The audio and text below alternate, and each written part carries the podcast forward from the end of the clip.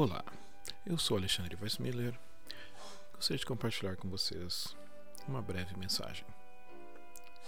Elder Anderson, do Quórum dos Doze, nos convidou a estudar e ponderar o seguinte discurso do presidente Nelson, intitulado Cristo ressuscitou. A fé que temos nele moverá montanhas. Proferido em abril de 2021, em preparação para o cara a cara para adultos solteiros que ocorrerá em 13 de junho, no próximo domingo. E eu gostaria de compartilhar alguns pontos que me chamaram a atenção nesse discurso. Primeiro ponto, né, o presidente Nelson diz que se nós tivermos lidado com nossas provações com um discipulado mais forte, o ano de 2020 não terá sido em vão. O que seria discipulado mais forte? Entendo que seja um maior comprometimento com o Senhor por meio da fidelidade aos convênios que fizemos com o Senhor no templo ou fora dele. Outro ponto que é interessante é que a obra de Deus não desacelerou, mesmo com a pandemia. Eu tenho ouvido membros em vários lugares dizendo: ah, a igreja fechou por conta da pandemia.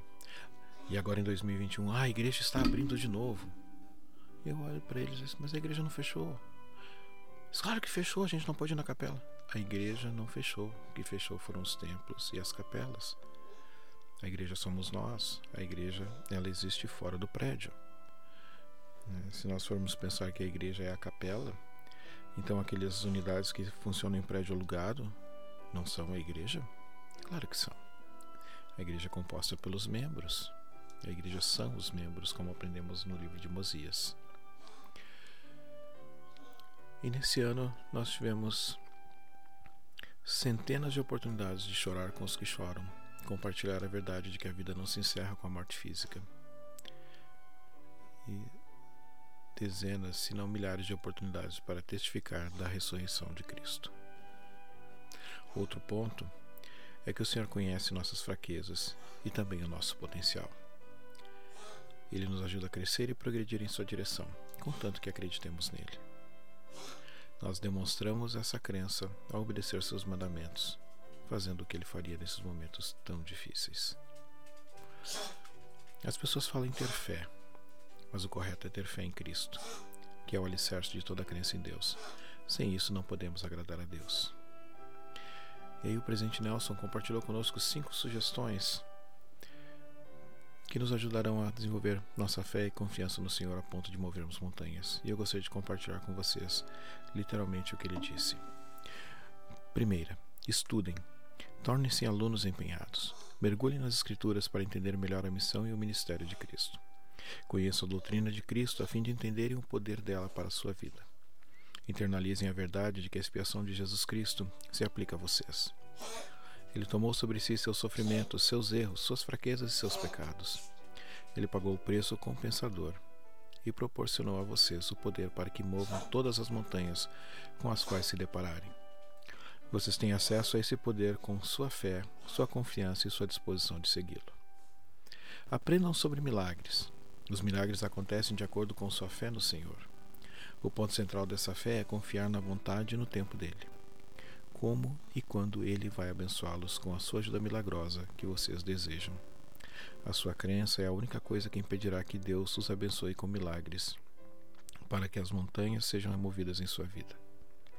Quanto mais aprenderem sobre o Salvador, mais fácil será confiar em Sua misericórdia, em Seu amor infinito, em Seu poder fortalecedor, em Seu poder redentor e em Seu poder de cura. O Salvador nunca está tão próximo de vocês do que quando estão enfrentando ou escalando uma montanha com fé. O profeta Joseph Smith, isso é uma nota pessoal minha, nos ensinou que, para exercermos fé no Senhor, precisamos conhecê-lo melhor. Como podemos fazer isso? Né?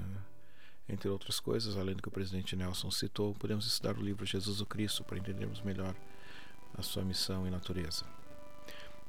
Seguindo com o discurso, segundo, escolham acreditar em Jesus Cristo. Se tiverem dúvidas sobre Deus, o Pai, seu Filho amado, ou sobre a legitimidade, legitimidade da restauração e veracidade do chamado divino de Joseph Smith, escolham acreditar. Permaneçam fiéis. Terceira, ajam com fé. O que vocês fariam se tivessem mais fé? Pensem nisso. Escrevam sobre isso.